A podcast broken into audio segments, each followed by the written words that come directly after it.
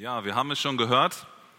Heute vor vielen, vielen Jahren, vor genau 504 Jahren, hat sich etwas ereignet, was die damals bekannte Welt veränderte. Am 31. Oktober 1517 hat Martin Luther seine 95 Thesen veröffentlicht. Es Gelehrte streiten darüber, ob er es wirklich an die Kirchentür angeschlagen hat oder nicht. Es gibt viele Indizien, die dafür sprechen. Auf jeden Fall hat er sie an diesem Tag veröffentlicht, indem er sie verschickt hat an andere. Das ist äh, definitiv gesichert. Er hat sie also in den Umlauf gebracht und ähm, ja, er hat da in diesen 95 Thesen, also das sind Aussagen, das sind im Prinzip Lehraussagen, die er aufgestellt hat, worüber er diskutieren wollte. Mit anderen Theologen wollte er über diese Aussagen diskutieren. Das war seine Sicht auf die, ja, auf das katholische Leben, auf das Leben in der Kirche, die er dort weitergeben wollte.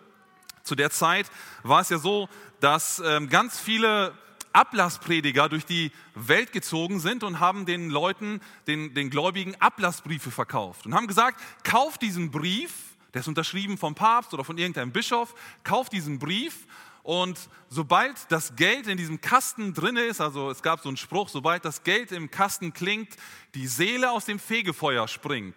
Man glaubte, dass wenn jemand gestorben ist, dass diese Person erst ins Fegefeuer kommt und dort eine Zeit lang, je nachdem, wie sündig sie gelebt hat, gereinigt werden musste von dieser Schuld und dann in den Himmel übergehen konnte. Und indem man diese Briefe verkaufte, sagte man sich, kann diese Zeit im Fegefeuer verkürzt werden. Also du kaufst diesen Brief und dann musst du nicht 1000 Jahre drin sitzen, sondern nur 500. Wenn du mehr Geld gibst, dann vielleicht nur 200 Jahre. Das ging sogar so weit, dass man sagt, okay, du kannst sogar deine verstorbenen Familienmitglieder freikaufen. Dein Vater ist schon tot, der ist jetzt im Fegefeuer, dann kauf doch jetzt einen Ablassbrief für ihn, damit er schneller rauskommt. Und wir merken schnell, das ist eine Lehre, die nichts mit der Bibel zu tun hat. Da, mit diesem Geld wurde der ähm, Petersdom in, im Vatikan unter anderem finanziert und gebaut. Andere Leute haben sich bereichert. Und Martin Luther sah diese, diesen Missbrauch und sagte, das kann nicht sein, das ist nicht die biblische Lehre, wir müssen hier, ich muss hier dagegen vorgehen und muss das weitergeben, was in der Bibel steht. Und ich möchte euch zwei Kostproben seiner Thesen einmal vorstellen. Einmal die 27. Da sagt er, Lug und Trug predigen diejenigen, die sagen, die Seele erhebe sich aus dem Fegfeuer, sobald die Münze klingelnd in den Kasten fällt. Oder These 76, wir sagen dagegen, die päpstlichen Ablässe können nicht einmal die kleinste der lässlichen Sünden tilgen, was die Schuld betrifft. Jetzt könnt ihr euch vorstellen, wenn 95 solcher Thesen veröffentlicht werden, dann hat das Zunder in sich. In dieser Zeit, in der ganz vieles auf diesen Ablasshandel ähm, ausgerichtet war. Mit diesen Thesen hat Martin Luther einen großen Teil der kirchlichen Praktiken über den Haufen geworfen. Und ähm, heute nennt man genau diesen Tag, an dem er diese Thesen veröffentlicht hat, den 31.10. nämlich, als den Beginn der Reformation. Nun, was die Reformation ist, das haben wir schon gehört von Arthur einleitend. Ähm, die Reformation, das ist etwas, bedeutet Erneuerung ähm, oder Verbesserung oder Wiederherstellung. Und ich glaube, das brauchen wir alle. Wir wollen heute gar nicht Luther in den Mittelpunkt stellen, in den Fokus rücken, aber wir wollen diesen Tag zum Anlass nehmen, um selbst über eine notwendige Reformation nachzudenken. Ein anderer Satz, der in der Reformationszeit sehr geprägt wurde, ist der, den ihr jetzt eingeblendet seht, Ecclesia semper, semper reformanda est. Das bedeutet so viel, das ist lateinisch und bedeutet so viel wie die Kirche muss beständig oder immer reformiert werden. Auch wir als Christen heute in der Moderne, die lange Zeit nach diesen Ereignissen mit Ablassbriefen und all dem Kram zu leben, brauchen also laut diesem Satz eine Erneuerung. Und das nicht nur als ganze Christenheit, sondern Juri hat es in der Einleitung schon gesagt, jeder von uns persönlich braucht diese Erneuerung, diese Reformation. Und deswegen der heutige Predigtitel, Dein persönlicher Reformationstag. Wir schauen uns gleich gemeinsam einen Text aus dem Propheten Joel an. Über diesen Propheten weiß man eigentlich nur sehr wenig. Es gibt in seinem Buch nur wenig Anhaltspunkte über die Geschichte drumherum. Über, er gibt nur wenig Preis über sich selbst oder über die Zeit. Zum Beispiel nennt er keinen König. Bei vielen Propheten heißt es, zur Zeit, als Josia König war oder Ahab oder Ahas oder so, ähm, kam der Spruch des Herrn. Das finden wir hier gar nicht. Ähm, also man kann ihn auch nicht nach Königen datieren. Das heißt, es ist sehr schwer einzuordnen, in welcher Zeit hat er eigentlich ganz genau gelebt. Ähm, allerdings spricht er in Kapitel 1 von einer gewaltigen Heuschreckenplage, die über das ganze Land gekommen ist. Und auch eine Dürre. Also zwei wirklich große Naturplagen, die das Land heimgesucht haben, die vieles vernichtet haben, sodass das Land wirtschaftlich hart getroffen wurde. Und in Kapitel 2 lesen wir dann von einer weiteren Bedrohung, die dem Land bevorsteht. Da wird von einem Heer gesprochen, das das ganze Land überschwemmt, die, das über Berge springt, die Mauern hochklettert und das ganze Land im Nu einnimmt. Allerdings bezieht sich dieses Kapitel 2 auf den sogenannten Tag des Herrn. Kapitel 2, Vers 1, da wird das genannt. Und der Tag des Herrn, das ist ein Begriff in der Bibel, der ganz häufig für das endzeitliche Gericht Gottes benutzt wird. Also ganz am Ende der Zeit, wenn Jesus wiederkommt, dann ist dieser Tag des Herrn, wenn Gott Gericht üben wird. Ob das sich jetzt bei Joel hier auf dieses endzeitliche Gericht Gottes bezieht oder auf ein Gericht, das Gott schon ähm, durchgeführt hat am Volk, darüber streiten sich die Ausleger. Manche sagen auch, mit diesem Heer könnte Assyrien gemeint sein, das den, das Nordreich überrannt hat. Ähm, wie auch immer, das ist nicht das Thema der heutigen Predigt. Wir sehen aber auf jeden Fall in Kapitel 1, dass Joel angesichts dieser Dürre und dieser Heuschreckenplage, die in dem ganzen Land da ist, zu einer Hinwendung zu Gott hin aufruft. In Kapitel 1. Da sagt er, heiligt dem Herrn ein Fest, wendet euch zu Gott angesichts dieser Katastrophe, die im Land da ist. Und in Kapitel 2 sehen wir fast identisch das Gleiche. Ähm, es ist eine neue Bedrohung, über die Joel spricht. Da kommt dieses Heer irgendwann ist ja egal, wann es ist. Er sagt, es kommt. Und angesichts dieser Bedrohung haben wir etwas zu tun. Angesichts dieser Bedrohung sollen wir umkehren zu Gott, zu Jahwe.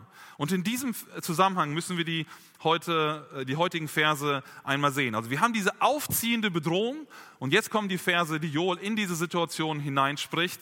Joel 2, die Verse 12 bis 14. Doch auch jetzt, spricht der Herr, kehrt um zu mir mit eurem ganzen Herzen und mit, mit Fasten und mit Weinen und mit Klagen. Und zerreißt euer Herz und nicht eure Kleider und kehrt um zum Herrn, eurem Gott, denn er ist gnädig und barmherzig, langsam zum Zorn und groß an Gnade und lässt sich das Unheil gereuen. Wer weiß, vielleicht wird er umkehren und es sich gereuen lassen und Segen hinter sich zurücklassen. Speisopfer und Trankopfer für den Herrn, euren Gott. Unser erster Punkt, wir haben zwei davon heute. Der erste Punkt, kehre um, ist die Aussage von Joel hier. In diesem ganzen Abschnitt spricht interessanterweise Joel von keiner konkreten Sünde. Ganz häufig ist es bei den Propheten ja so, dass sie vor das Volk treten und sagen, Leute, wir halten den Sabbat nicht ein. Oder wir geben den Zehnten nicht. Und deswegen wird eine Katastrophe kommen. Deswegen wird Gott Gericht üben. Oder wir handeln ähm, ungerecht mit den Armen, wir benachteiligen sie, wir beugen das Recht. Oder ihr verehrt Götzen. All das finden wir hier nicht. Es ist keine konkrete Sünde, die hier genannt wird. Joel ruft hier aber trotzdem im Namen Gottes zu einer Umkehr auf, weil anscheinend irgendwie eine Gleichgültigkeit im Volk da ist. Also zumindest das, dass das Volk gleichgültig Gott gegenüber ist, sonst müsste er ja nicht so scharf und so deutlich sagen, kehrt um, wendet euch wieder zurück zu Gott. Und das macht er hier sehr deutlich, dass er das Volk dazu aufruft. Und interessant finde ich hier in diesem Abschnitt, an diesem ersten Vers, in Vers 12, dass Gott in dieser Situation der Gleichgültigkeit überhaupt spricht.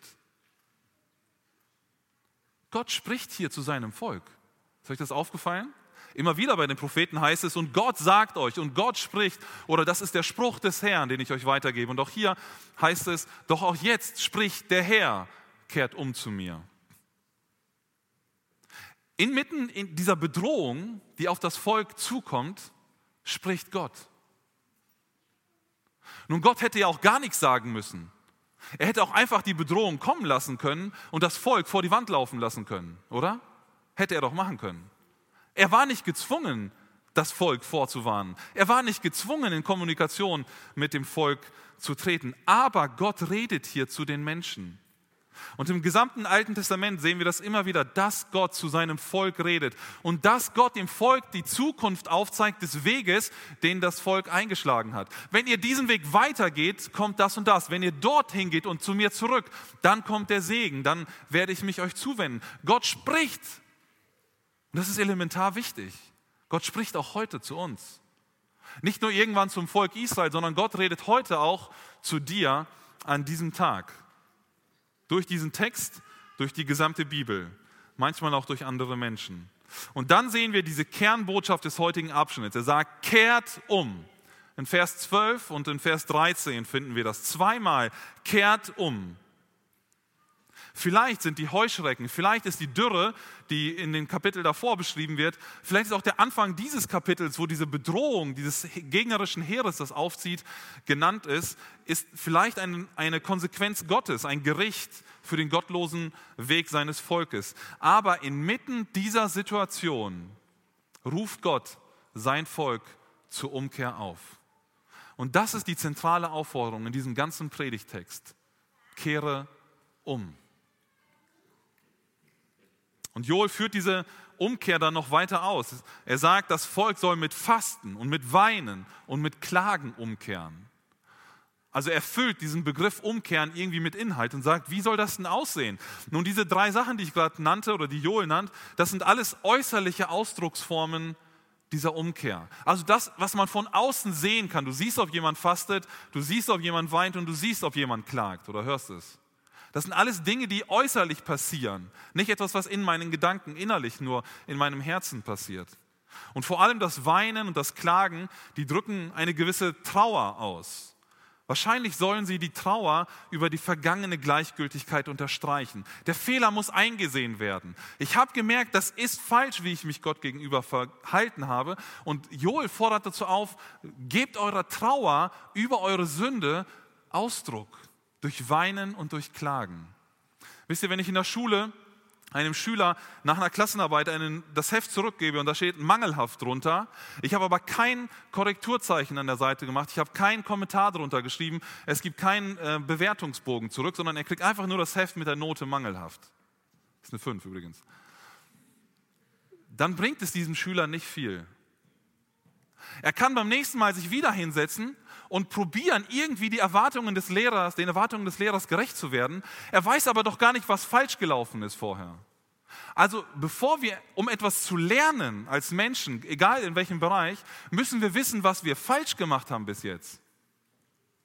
Wenn ich irgendwo mit dem Akkuschrauber stehe und versuche etwas zusammenzuschrauben und äh, es klappt bei mir nicht, dann brauche ich jemand anderen, der von der Seite zuschaut und mir sagt, was ich gerade falsch mache bei der Bedienung dieses Werkzeuges.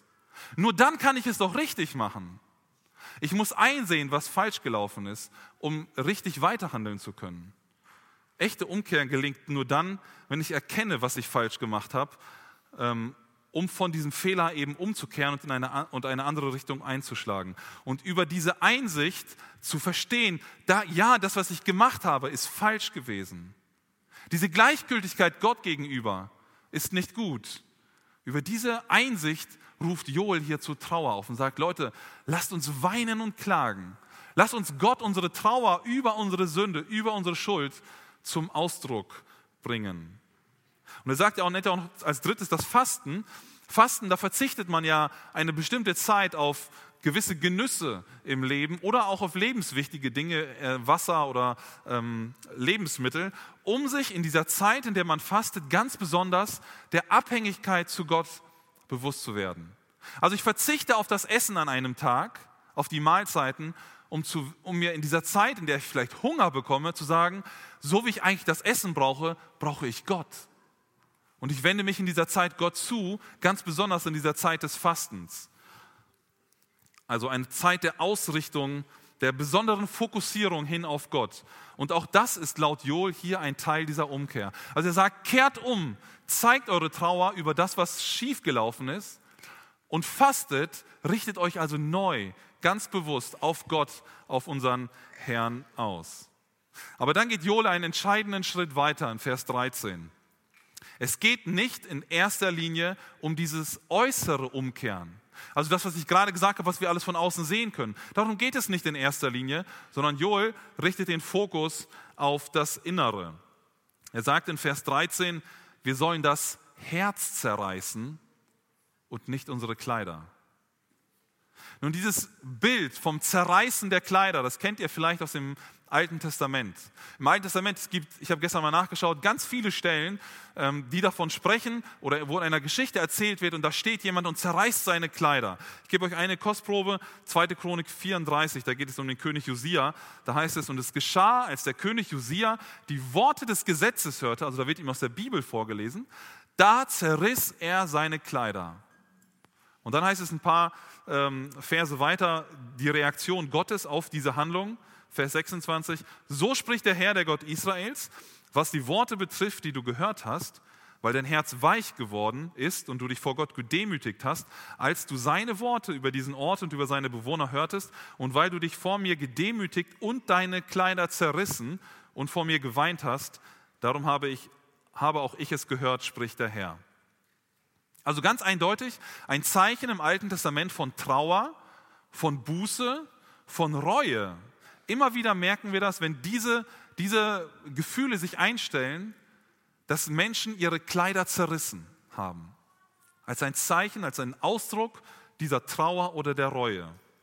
Aber Joel sagt hier, Leute, euer Gewand zu zerreißen, darum geht es nicht.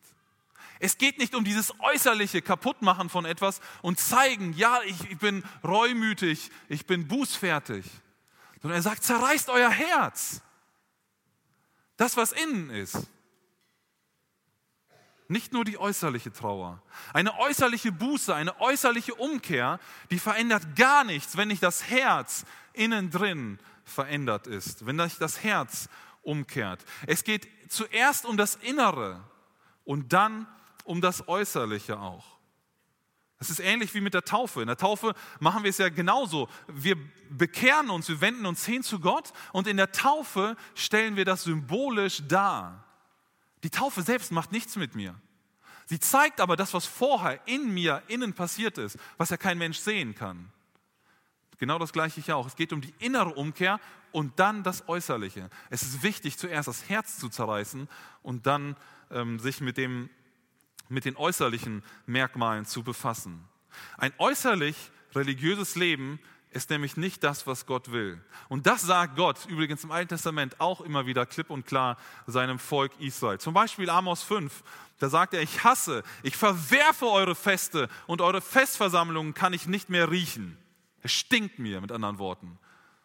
Denn wenn ihr mir Brandopfer opfert, missfallen sie mir. Und an euren Speisopfern habe ich kein Gefallen. Und das Heilsopfer von eurem Mastvieh will ich nicht ansehen. das sind alles Sachen, die Gott eingefordert hat eigentlich. All diese Opferungen, all diese Feste hat Gott seinem Volk gegeben, dass sie die durchführen. Aber er sagt hier, es stinkt mir. Ich will das nicht haben, weil euer Inneres nicht zu dem passt, was ihr äußerlich tut.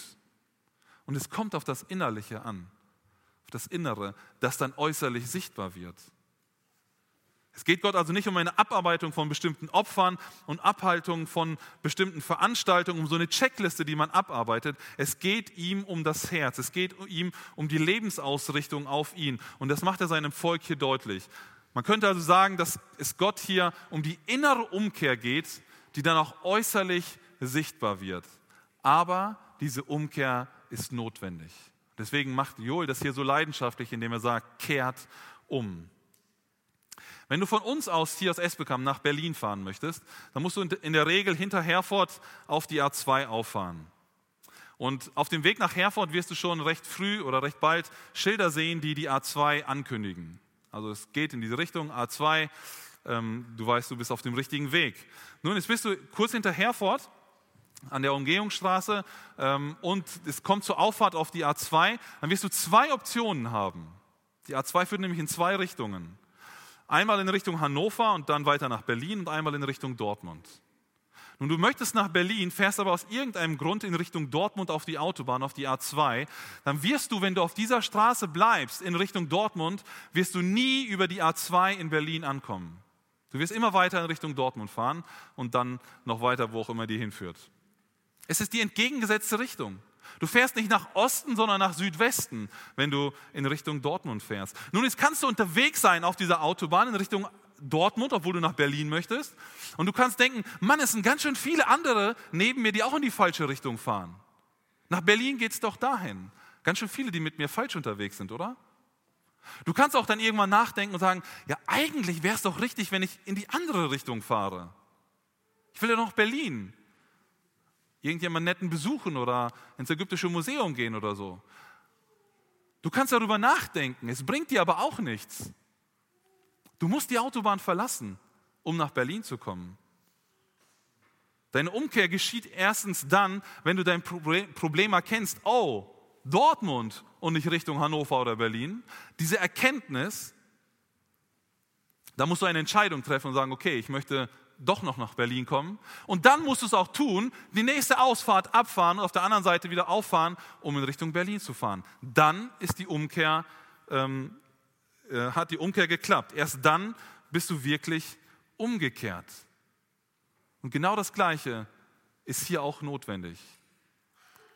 Nicht nur eine Umkehr, die irgendwie äußerlich da ist, sondern eine ganze Umkehr. Weg von diesem Weg, der zur Sünde führt, der von Gott wegführt und auf den Weg, der hin zu Gott führt. Nun, wie können wir diesen Bibeltext auf uns heute anwenden?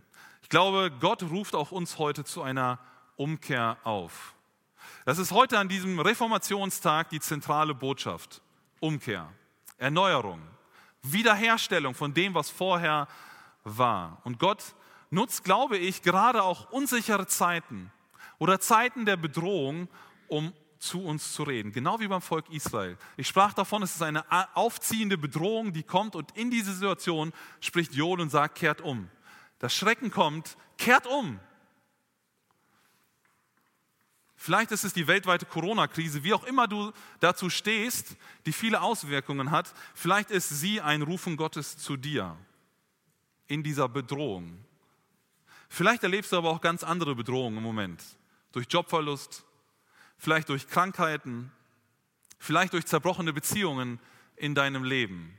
Situationen, die dich einengen und die dich bedrohen und die dein Leben vielleicht runterziehen. Und Gott kann all das nutzen, um heute zu dir zu reden. Ich möchte mich als erstes an diejenigen von uns wenden, die noch nicht mit Jesus leben.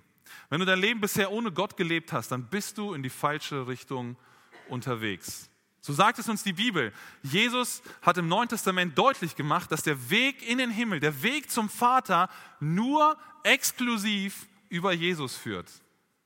Es gibt viele Wege auf dieser Welt und man sagt, äh, viele Wege führen nach Rom, aber nicht viele Wege führen in den Himmel, sondern nur einer. Und Jesus sagt das. Ähm, dass dieser Weg nur über ihn führt. Das bedeutet, dass man, für sein, dass man seine Vergebung, also Jesu Vergebung für unsere Schuld, für unsere Sünde annimmt und mit ihm lebt. In Johannes 14, 6 sagt Jesus, ich bin der Weg und die Wahrheit und das Leben. Niemand kommt zum Vater als nur durch mich. Es ist heute ziemlich unpopulär, solche Sätze zu sagen oder zu zitieren, aber Jesus ist hier deutlich und er sagt, der Weg zu Gott führt nur über ihn. Und Paulus führt diese zwei Wege, die wir als Menschen gehen können, noch weiter aus. In Römer 6, 23 spricht er über diese Ziele von diesen beiden Wegen. Da sagt er, denn der Lohn der Sünde ist der Tod. Auf der anderen Seite, die Gnadengabe Gottes aber, ewiges Leben in Christus Jesus, unserem Herrn. Paulus zeigt damit auf, dass es einen Weg ohne Gott gibt. Ja, den gibt es. Dann lebt man in Sünde. Und die Belohnung für diesen Weg ohne Gott in Sünde ist der Tod. Und das bedeutet ewige Trennung von Gott. Aber Gott bietet dir einen anderen Weg an. Gott möchte nicht, dass du diesen Weg gehst, der zum Tod führt, zur ewigen Trennung von Gott, sondern Gott bietet dir einen anderen Weg an und er schenkt ihn uns, weil er gnädig ist, mit ewigem Leben. Wir werden für immer, wenn wir in Jesus sind, wenn wir an Jesus glauben, werden wir für immer bei Gott sein. Das fühlt sich jetzt noch manchmal nicht so an, dass wir wie im Himmel leben.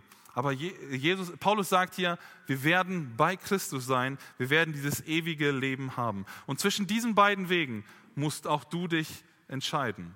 Die Bibel sagt, es gibt kein Dazwischen. Es gibt diese beiden Optionen in unserem Leben. Entweder wir leben ohne Gott und gehen für immer verloren, gehen in den Tod, oder wir leben mit Gott, mit Jesus Christus und haben ewiges Leben im Himmel bei Gott.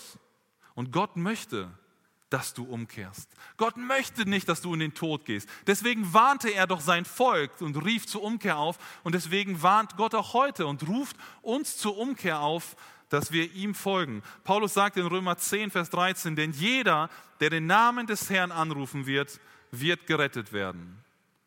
Kleine Nebeninformation, Paulus zitiert hier aus dem ähm, Joel-Buch, aus Kapitel 3, Vers 5, genau diesen Satz. Also schon im Alten Testament wurde genau das gelehrt. Jeder, der den Namen des Herrn anrufen wird, wird gerettet werden. Du musst mit deiner Schuld zu Gott kommen, sie Gott abgeben und Vergebung für deine Sünden persönlich in Anspruch nehmen. Vielleicht hast du das noch nie gehört oder hattest nur sehr wenig Berührung mit dieser Botschaft. Dann bitte ich dich, dass du dich damit weiter auseinandersetzt. Nicht weit wegschieben, sondern nutzt die Gelegenheit, um dich damit ähm, zu beschäftigen und Gott zu suchen. Und wir als Gemeinde stehen gerne bereit, um mit dir dazu, darüber zu sprechen. Wenn du im Livestream dabei bist und zuschaust, kontaktiere uns gerne. Wir möchten gerne mit dir genau darüber sprechen. Vielleicht kennst du das aber auch schon alles. Schon lange. Vielleicht bist du christlich aufgewachsen, bist schon früh in diese Gemeinde mit hineingekommen oder dazugekommen und bist seit Jahren damit konfrontiert.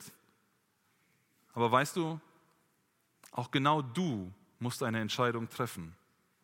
Für Gott oder gegen Gott. Entweder diesen Weg, der zum Tod führt, oder den Weg, der zum Leben führt mit Jesus. Der Gang in die Kirche hierhin führt dich nicht in den Himmel. Führt zwar in die Gemeinschaft der Gläubigen hier, der Christen, aber das führt dich nicht in den Himmel. Hier ist nicht der Himmel. Und wenn du einfach nur denkst, du bist dabei, dann reicht das nicht. Du musst Jesu Vergebung für dich persönlich in Anspruch nehmen, für deine Schuld, für deine Sünde. Und ich möchte dich heute dazu auffordern, heute umzukehren. Kehr um von deinem Weg, der dich nicht zu Gott führt. Auch du brauchst genau diese Umkehr, von der wir gehört haben, heute.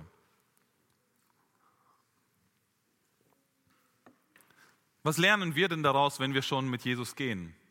Was können wir aus diesem Text herausholen für uns? Wenn wir den Bibeltext aufmerksam gelesen haben, dann fällt auf, dass Gott diesen Aufruf in erster Linie nicht an ungläubige Menschen richtet, sondern an sein auserwähltes Volk Israel. Das Volk, das ihn kannte, das Volk, mit dem er in einem engen Bund stand. Das waren vielleicht mit, mit neutestamentlichen Begriffen, könnte man vielleicht oder übertragen sagen, das sind die Gläubigen gewesen, an die er sich hier richtet. Und vielleicht fordert Gott heute durch diesen Text auch insbesondere uns als gläubige Christen heraus. Vielleicht haben wir heute mehr denn je diesen Ruf von Joel nötig. Kehrt um. Sei einmal ehrlich zu dir selbst. Es geht jetzt nur um dich persönlich. Wie geht es dir im Moment? Worauf ist dein Leben fokussiert in erster Linie? Wo suchst du deine Erfüllung? Und damit meine ich nicht das, was wir sagen nach außen, sondern das, wofür wir all unsere Zeit und all unsere Kraft einsetzen. Wenn wir also mal einen, so einen Wochenplan machen und genau aufschreiben, wofür wir welche Zeit eingesetzt haben, und dann am Ende mal schauen, ja, was ist denn das, was dauerhaft Bestand hat, Wert hat, dann kommen wir dem sehr schnell auf den Grund, was uns wirklich ähm, interessiert oder wo wir wirklich Erfüllung suchen. Ich möchte ein paar Beispiele nennen. Ist es vielleicht das Geld, das du zum Leben oder zum Urlaub oder zum Feiern brauchst? Du arbeitest hart, du arbeitest viel, damit du dir etwas gönnen kannst, damit es dir gut geht, damit es deiner Familie gut geht. Aber du versäumst dabei deine Beziehung zu Gott und vielleicht auch zu deiner Familie. Wenn du die ganze Zeit nur dabei bist zu arbeiten und das Geld für die Familie reinzubringen, hast du vielleicht gar keine Zeit mehr für deine Familie. Zeit, die du mit deinen Kindern verbringst, Zeit, die du mit deinem Ehepartner verbringst, mit deinen Eltern, auch darüber hinaus mit Freunden. Ist es das Geld wert, dass wir all unsere Energie, all unsere Zeit, all unsere Kraft da hineinsetzen, um noch mehr zu kriegen? Ist es vielleicht die Suche nach Anerkennung und Erfolg im Beruf, in der Familie, aber auch hier in der Gemeinde, die dich antreibt? Diese Suche nach ähm, diesem Erfolg und Anerkennung. Du setzt alles daran in deinem Leben, in all deinen Aufgaben immer wieder, um von deinen Mitmenschen positive Aufmerksamkeit zu erhalten, um wahrgenommen zu werden von den anderen, um es anderen vielleicht zu beweisen, ja, ich kann es doch, obwohl ich mir das nicht zugetraut habe. Endlich diese Anerkennung von anderen. Aber dabei wirst du immer weiter getrieben. Du willst es immer noch mehr beweisen und noch besser machen und noch mehr Erfolg haben. Und findest deinen Wert gar nicht mehr in Christus, sondern im Schulterklopfen anderer Menschen und deren Likes in irgendwelchen Social-Media-Kanälen. Für das, was bei dir gut gelaufen ist. Und die Erfüllung suchen wir nicht mehr bei Gott, sind nicht mehr auf Gott ausgerichtet, sondern in all diese, in dieser Suche nach Anerkennung und Erfolg. Oder ist es bei dir die Fokussierung auf die gesellschaftlichen Entwicklungen und Nachrichten, die all deine Zeit rauben, die deine Kraft fressen? Du beschäftigst dich nur noch damit, was um dich herum passiert, nur Stichwort Corona und all die Maßnahmen, die damit zusammenhängen. nur noch das ist in deinem Kopf und nichts mehr anderes. Und all deine Ressourcen werden aufgefressen von diesem einen Thema. Ist es das wert? Vor zwei Jahren hatten wir viele Menschen bei uns in der Gemeinde, die fröhlich durchs Leben gegangen sind. Und jetzt sind wir so viele, die den Blick nur noch nach unten haben, die nicht mehr nach vorne gucken können, die von diesen, von diesen Nachrichten zerfressen werden. Und die ganze Ausrichtung geht nur noch auf irgendwelche gesellschaftlichen Entwicklungen oder Corona-Maßnahmen oder sonst etwas. Und wir sehen nicht mehr das Gute, was Gott in unserem Leben tut. Dass Gott in uns hineinwirkt dass Gott bei uns ist, dass er uns begleitet, dass er, auch wenn es schwierig wird, dass er uns durch das Tal des Todesschatten hindurchführt, Psalm 23. Wir lassen uns zerfressen davon und unsere ganze Energie rauben, anstatt uns auf Gott auszurichten und von Gott Kraft für jeden neuen Tag zu erbitten und zu erwarten. Liebe Gemeinde, lasst uns doch nicht davon kaputt machen persönlich, sondern lasst uns das Gute sehen, was Gott in unserem Leben tut. Gerade jetzt in dieser Zeit, die schwierig ist, für uns alle natürlich. Vielleicht lebst du auch nur noch äußerlich christlich oder besser gesagt religiös. Du zerreißt bildlich gesprochen nur noch deine Kleidung, aber nicht mehr dein Herz. Die Botschaft der Bibel ist für dich nur noch zweitrangig. Du bist ihr gegenüber gleichgültig geworden. Es geht dir darum, nach außen ein gutes Bild aufrecht zu erhalten, mitzuschwimmen, nicht aufzufallen, um möglichst ein ruhiges Leben zu haben und nicht viele schwierige Gespräche mit deinen Geschwistern. Aber dabei vergisst du, dass Gott dein ganzes Leben möchte. Er möchte nicht nur diese, dieses Äußerliche haben, sondern Gott möchte alles von dir. Gott möchte dich ganz. Gott möchte dich ganz verändern. Gott möchte dich ganz gebrauchen. Und nicht nur ein Teil deines Lebens sein. Und diese Liste könnten wir noch weiterführen mit anderen Dingen, die uns Erfüllung geben, vermeintlich. Sexualität, Machtbestreben, Genuss, Hobbys, Musik und andere Dinge. Die Liste ließe sich weiterführen, wo wir denken, dass wir außerhalb von Gott Erfüllung finden können. Aber Gott ruft dir heute zu, kehre um. Sieh ein, dass Gott die höchste Erfüllung bietet, die wir als Menschen erleben können. Manchmal nutzt Gott auch im Leben von seinen Nachfolgern, von uns, gerade die schwierigen Zeiten oder große Probleme, um auf eine notwendige Umkehr zu ihm aufzurufen oder aufmerksam zu machen. Vielleicht durchlebst du gerade eine schwierige Zeit, um zu verstehen, dass Gott da ist und dass er dich durchträgt. Vielleicht gehst du durch diese Tiefen hindurch, die bei jedem anders aussehen können, damit du merkst, dass Gott da ist damit er zu dir sprechen kann. Vielleicht möchte Gott dich dadurch wachrütteln. Vielleicht will er dich aufwecken aus dem Schlaf, in den du hineinzufallen drohst. Aber du musst zu ihm umkehren. Du darfst nicht zulassen, dass dir diese anderen Dinge die Sicht vernebeln auf Gott. Kehre um. Richte dein Leben wieder ganz auf ihn aus. Dazu ist es niemals zu spät.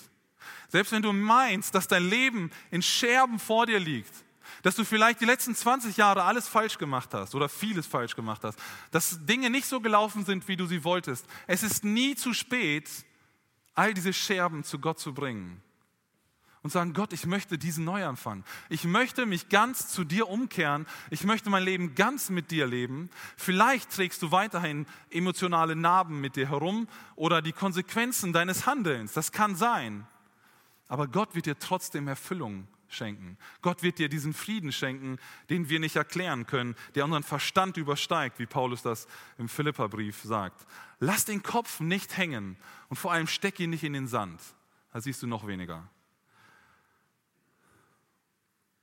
Vielleicht will Gott aber auch uns gerade durch die Corona-Krise mit all ihren Einschränkungen als ganze Gemeinde aufrütteln und uns zeigen, worauf es als Gemeinde wirklich ankommt. Vielleicht müssen wir auch als Gemeinde unseren Weg überprüfen und schauen, worauf es wirklich ankommt. In all den Gruppen, die wir in der Gemeinde haben, treffen wir uns eigentlich innerhalb dieser vielen Gruppen nur noch zum Selbstzweck? Ist es nur noch so eine wöchentliche Routine?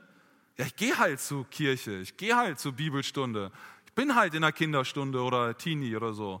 Und ab und zu mal zur Frauenstunde. Ja, ich nicht, aber für andere. Ist es diese wöchentliche Routine noch, die wir haben? Oder ist uns bewusst eigentlich noch als Gemeinde auch, dass jeder Dienstbereich, den wir haben, all das, was ich gerade aufgezählt habe, eigentlich dafür da ist, um andere Menschen mit der besten Botschaft dieser Welt zu erreichen? Ob du nun den Saal hier sauber machst für den Gottesdienst, ob du nun in einer Kinderstunde die Lektionen vorbereitest oder in der Entdeckerwoche oder im Espelcamp oder in der Jugend oder im 60 Plus oder wo auch immer. Alle Bereiche, alles, was wir haben, soll doch dazu dienen, dass wir Gottes Evangelium an die Menschen weitergeben. Deswegen machen wir das alles hier. Deswegen steht dieses Haus hier übrigens, um Menschen mit dem Evangelium zu erreichen. Ist uns das eigentlich bewusst? In jedem einzelnen Bereich, den wir haben? Vielleicht möchte Gott uns gerade jetzt durch diese vielen Maßnahmen der Einschränkung, die wir erleben, dazu wachrütteln und sagen, Leute, was ist eigentlich euer richtiger Auftrag, den ihr habt?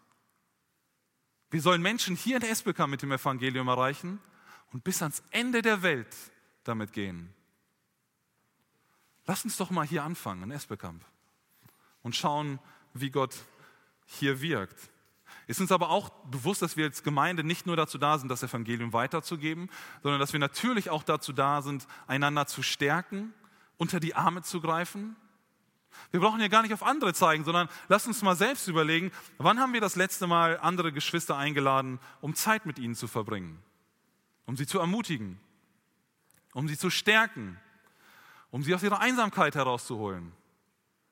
Wann hast du zuletzt einem Bruder oder einer Schwester aus der Gemeinde eine finanzielle äh, Notlage gelindert? Etwas dazugegeben bei jemand anderem? Ganz unkompliziert, einfach Geld rüber, fertig. Die brauchen das. Wann hast du zuletzt praktisch mit angepackt, als deine Geschwister, nicht fremde Menschen, nicht irgendwo, sondern deine Geschwister, die hier um dich herum sitzen, Hilfe gebraucht haben? Ganz praktisch. Die brauchen jemanden, der mitschleppt, der irgendwas näht, der irgendwas repariert. Wo, wann, wann haben wir das das letzte Mal gemacht? Wir sind doch dazu da, gemeinsam durch das Leben zu gehen. Wir sind keine Einzelkämpfer. Das ist unser Auftrag als Gemeinde. Kommen wir dem nach. Vielleicht müssen wir uns auch als Gemeinde zurufen lassen von Joel, kehrt um, weg von diesen egoistischen eigenen Wegen und hin zu dieser biblischen Einheit. Kehrt um. Das ist die Hauptbotschaft, die Hauptaussage dieses Textes. Als zweites folgt dann der Abschnitt, die Verse 13b bis 14. Und das haut mich förmlich um, wenn ich das so lebe, äh, lese. Da geht es darum, Gott zu erleben. Ich lese uns die Verse noch einmal vor, 13b und 14. Da heißt es, denn er ist gnädig und barmherzig, langsam zum Zorn und groß an Gnade und lässt sich das Unheil gereuen. Wer weiß, vielleicht wird er umkehren und es sich gereuen lassen und Segen hinter sich zurücklassen, Speisopfer und Trankopfer für den Herrn, euren Gott. Joel ruft das Volk zur Umkehr auf, sagt, wie diese Umkehr aussehen soll, dass es vor allem das Herz auch betrifft aber dann liefert er die Begründung für die Umkehr. Wenn wir zu ihm umkehren, dann erleben wir Gott. Und das wird deutlich an diesem denn in unserem Text. Das ist die Begründung, kehrt um, denn Gott ist gnädig und so weiter. Und was dann folgt, das verbinden ganz viele Menschen nicht mit dem Gott im Alten Testament. Seid ehrlich, ihr habt schon ganz oft wahrscheinlich gehört, vielleicht sogar manchmal selber gedacht, im Alten Testament ist Gott strafend, da ist Gott ähm, derjenige, der sofort einschreitet, wenn etwas nicht gut läuft, der ganz streng ist, sofort die Keule rausholt. Das denken ganz viele Menschen. Gott des Alten Testaments und im Neuen ist Gott der liebevolle Gott, der seinen Sohn schickt und die Menschen rettet. Gott ist gestern, heute und in der Zukunft der gleiche. Und Gott war damals schon genauso liebevoll. Und Joel porträtiert Gott hier als einen Gott, zu dem es sich lohnt, umzukehren. Wir lesen hier von Eigenschaften wie gnädig, barmherzig, langsam zum Zorn, das ist nichts anderes als Geduld. Und noch einmal Gnade, also zweimal gnädig sogar hier. Und dann außerdem lässt er sich das Unheil gereuen. Manchmal übersetzt die Bibel dieses Wort auch, er hat Mitleid mit jemandem oder er erbarmt sich über jemanden. Was für einen Gott haben wir, den Joel uns hier vorstellt? Er ist eben nicht der sadistische Gott, der sich freut, wenn er strafen muss. Ja, jetzt kann ich wieder mal einen draufhauen. Jetzt kann ich wieder Konsequenzen zeigen. Jetzt kann ich endlich strafen. So ist Gott nicht. Er ist auch nicht der Polizistengott, der sofort bei jeder Straftat mit aller Härte einschreitet. Natürlich muss für Sünde bezahlt werden und natürlich gibt es auch ein göttliches Gericht für die menschliche Schuld. Aber diese Beschreibung Gottes hier macht deutlich, wie sehnlichst Gott darauf wartet, dass wir zu ihm umkehren, damit er uns vergeben kann. Übrigens, für die Schuld hat Bezahlung stattgefunden. Jesus ist am Kreuz gestorben für meine Schuld. Sie ist bestraft worden, die Schuld. Aber Gott schenkt mir die Vergebung, indem, wenn ich Jesus für mich selber annehme. Und Gott wartet sehnsüchtig darauf, dass das Volk zu ihm zurückkehrt, in Gemeinschaft mit ihm lebt, damit er die Schuld vergeben kann. Man kann sagen, Gott ist an seinem Volk interessiert. Und dann sagt Joel in Vers 14, dass Gott vielleicht von seiner Strafe ablassen wird. Es ist also interessanterweise kein Automatismus. Stell euch mal vor, so ein Kaffeeautomat oder eine Cola-Automat, oben wirfst du Geld rein und dann suchst du dir aus, was du haben willst, drückst darauf und unten kommt das passende Getränk raus. So ist Gott nicht. Er ist nicht dieser, Automatist, äh, dieser Automatengott, wo du oben ein Gebet reinwirfst und unten kommt das raus, was du haben willst. Aber Joel sagt hier, vielleicht wird Gott von seiner Strafe ablassen. Und gerade mit den ganzen Attributen, die wir gerade hatten, gnädig, barmherzig, langsam zum Zorn und so weiter, ist die Hoffnung darauf und das Vertrauen, dass wir uns auf Gottes Zusagen berufen können. Dass Gott nämlich gesagt hat, dass er gnädig ist, dass er vergibt und dass er geduldig ist mit uns. Wir dürfen also darauf vertrauen, wir dürfen uns auf seine Zusagen berufen und genau das in Anspruch nehmen, diesen liebenden, gnädigen Gott im Alltag erleben, wenn wir zu ihm umkehren. Ich denke, die meisten von uns kennen die Situation doch selbst aus dem Familienleben ziemlich gut. Man will seine Kinder nicht bestrafen. Man möchte doch, dass es gut läuft, dass man ihnen sagt, was gut und weise für das Leben ist, wie man sich richtig verhalten sollte und dass die Kinder das gleich übernehmen. Man möchte doch nicht Konsequenzen unbedingt aussprechen und man hofft darauf, dass sie gleich den guten Weg gehen oder dass sie umkehren zu uns, um Entschuldigung bitten, Dinge wieder ins Reine bringen. Das ist doch unser sehnlichster Wunsch als Eltern. Ich will doch nicht dastehen und Strafen aussprechen. Und genauso wird uns hier Gott vorgestellt. Er möchte seine Gnade, er möchte seine Großzügigkeit und sein Erbarmen zeigen. Wenn wir diesen, ersten, diesen Punkt jetzt mit dem ersten verknüpfen, den wir eben hatten, dann merken wir hoffentlich, warum sich eine Umkehr lohnt. Unser Gott ist ein Gott, zu dem es sich lohnt, umzudrehen, umzukehren. Wir kehren nicht um, weil wir eine Strafe befürchten, sondern wir kehren um, auch nicht, weil wir gezwungen werden, sondern weil Gott einfach nur gut ist. Weil es sich lohnt, zu diesem Gott zu kommen. Jesus selbst sagt in Johannes 10, ich bin gekommen, damit sie Leben haben und es in Überfluss haben. Ich bin der gute Hirte. Der gute Hirte lässt sein Leben für die Schafe. Jesus ist auf diese Welt gekommen, nicht nur damit du deine Strafe nicht bekommst, sondern er sagt, damit du Leben im Überfluss hast. Weißt du, was Überfluss heißt? Du hast einen Becher, der wird voll gegossen mit Cola, ich liebe Cola, mit Cola. Und da ist nicht nur halb voll, nicht nur dreiviertel voll, nicht nur ganz voll, sondern so voll, dass es noch überfließt. Und Jesus sagt, es gibt Leben im Überfluss bei Gott. Das sagt er uns. Wenn wir mit ihm leben, haben wir Leben im Überfluss. Und weiter sagt er, ich bin der gute Hirte, der sich um seine Schafe kümmert. Und wisst ihr was? Nicht nur der seinen Schafen sagt, wo sie hingehen sollen, sondern der sein Leben lässt für seine Schafe. Jetzt könnte man das Bild vom Hirten und Schafen sagen, was für so ein ähm, nicht ganz so intelligentes Tier würde ein Hirte sein Leben lassen? Jesus macht das für uns als seine Schafe. Was für ein Gott. Und diese Hinwendung zu Gott bedeutet aber nicht, dass es uns auf einmal in allen Bereichen unseres Lebens gut gehen wird, dass wir keine finanziellen oder materiellen Sorgen mehr haben werden. Das ist nicht der Fall.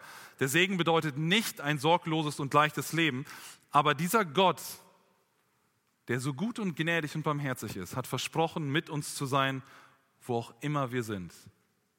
Es gibt auf dieser Erde keinen Ort, an dem der gnädige, barmherzige, geduldige und mitleidempfindende Gott nicht ist.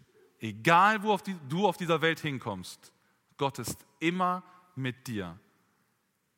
Paulus krönt das Ganze in Römer 8, Vers 1. Er sagt, also gibt es jetzt keine Verdammnis für die, die in Christus Jesus sind. Die endgültige Strafe für uns ist bezahlt, wenn wir in Christus sind. Es gibt keine Bestrafung mehr für uns, wenn wir bei diesem guten, gnädigen, barmherzigen Gott sind, weil Jesus die Strafe bereits getragen hat. Und weiter schreibt Paulus am Ende des Kapitels 8 in Römer, denn ich bin überzeugt, dass weder Tod noch Leben, weder Engel noch Gewalten, weder Gegenwärtiges noch Zukünftiges noch Mächte, weder Höhe noch Tiefe noch irgendein anderes Geschöpf uns wird scheiden können von der Liebe Gottes, die in Christus Jesus ist, unserem Herrn. Was für ein genialer Gott, zu dem wir gehören dürfen, zu dem wir umkehren dürfen, auf dem wir uns neu ausrichten können. Er hält uns sicher in seiner Hand. Lasst mich abschließen mit einer Situation, die ich letztes Jahr im April erlebt habe. Unser Jonathan war gerade dabei, das Fahrradfahren zu lernen. Das Bild, das ihr seht, das ist genau von, dieser, von diesem Tag, habe ich da aufgenommen. Ähm, er konnte schon gerade ausfahren, also das Treten hat schon ganz gut funktioniert, aber er konnte noch nicht bremsen und absteigen. Und äh, losfahren auch nicht. Ich musste ihn halten und dann fuhr er los. Ähm, und mit dem Bremsen war es so eine Sache. Und wir haben uns gedacht als Familie, wir drehen eine kleine Runde durch unsere Siedlung und sind los. Und er fuhr mit seinem Fahrrad fröhlich vor sich hin und ich bin die ganze Zeit direkt hinter ihm gegangen und habe aufgepasst, dass er nicht hinfällt. Und alle zwei Meter fragt er mich, Papa, bist du da? Und ich bestätige ihm, ja, Joni, ich bin direkt hinter dir. Und es war mehrere Male so, ähm, dass, wir, dass er in die Situation des Kippens gekommen ist und ich ihn dann schnell festgehalten habe. Und einmal ist er fast hingefallen und ich habe ihn schnell festgehalten von hinten und er sagt zu mir, oh, gut, dass du so stark bist und mich festhalten kannst. Wisst ihr, es ist schön, wenn wir unsere irdischen Väter als solche Beschützer erleben können. Aber noch viel schöner ist es, dass das auf Gott, auf unseren Gott in vollster Weise immer und überall zutrifft. Mit diesem Gott können wir durch die bedrohlichsten Zeiten unseres Lebens gehen. Egal, was von außen auf uns einstürmt, dieser Gott ist bei uns und hält uns in seiner Hand. Mit diesem Gott brauchen wir keine Angst haben vor der Zukunft. Und zu diesem Gott will ich immer wieder gerne umkehren. Diese Barmherzigkeit und diese Gnade erleben. Durch eine solche Umkehr zu diesem Gott können wir dann unseren persönlichen Reformationstag erleben. Und ich wünsche mir so sehr, dass du diesen Tag heute zu deinem persönlichen Reformationstag werden lässt. Amen.